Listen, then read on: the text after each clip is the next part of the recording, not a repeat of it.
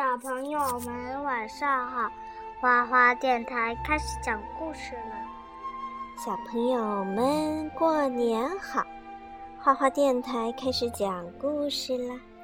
今天呢，我们接着讲妈妈，嗯妈妈，啊行吗好，那，对对不起啊，一巴掌把你的耳机给打飞了。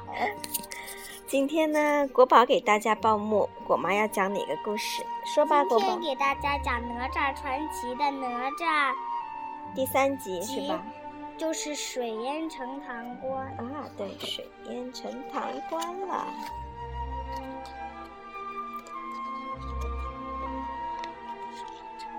龙王说哪吒毁了他的龙宫，偷走了龙珠，还打伤了三太子，让李靖交出哪吒。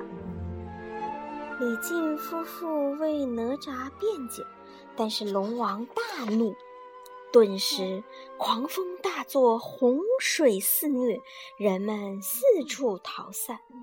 这时，哪吒拿着乾坤圈冲出来，与龙王大战起来。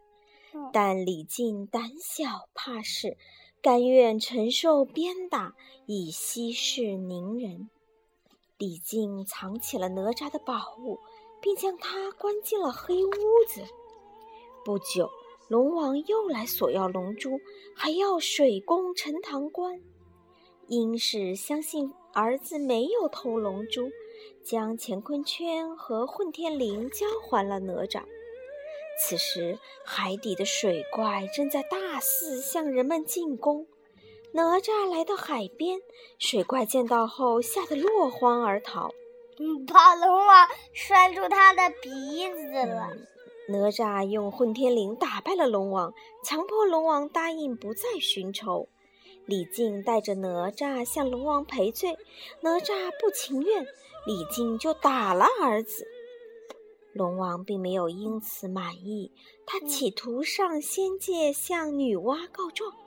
谁知哪吒早化妆成女娲的仙童，等在那里，将龙王半路给打发了。哪吒对龙王的言而无信非常生气，痛打了龙王一顿。龙王被迫变成了一条小蛇，跟着哪吒到李靖家，向李靖道歉。龙王哪受得了这个气呀？愤然离去后，李靖又惊又怕，再次打了哪吒。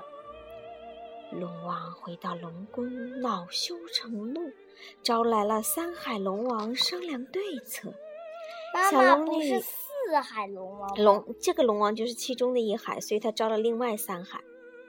小龙女在海底的黑屋子中听说消息，大为着急。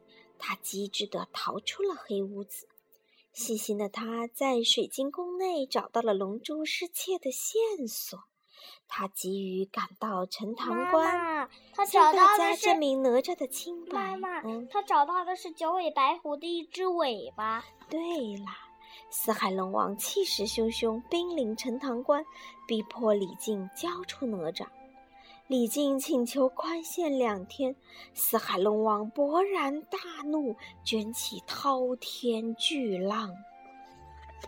此时，哪吒冲出来说：“龙王，你又说话不算话。”龙王说：“你们如果不交出龙珠，我就拿哪吒和陈塘关祭海。”哪吒挥动的混天绫和乾坤圈抵挡四海龙王的攻击，但是却没有成功。四海龙王喷出水柱，将人们淹没了。四海龙王继续逼迫李靖交出哪吒，李靖为了百姓，愿意以命相抵。好了。这就是第三集《水淹陈塘关》，小朋友们晚安。晚安。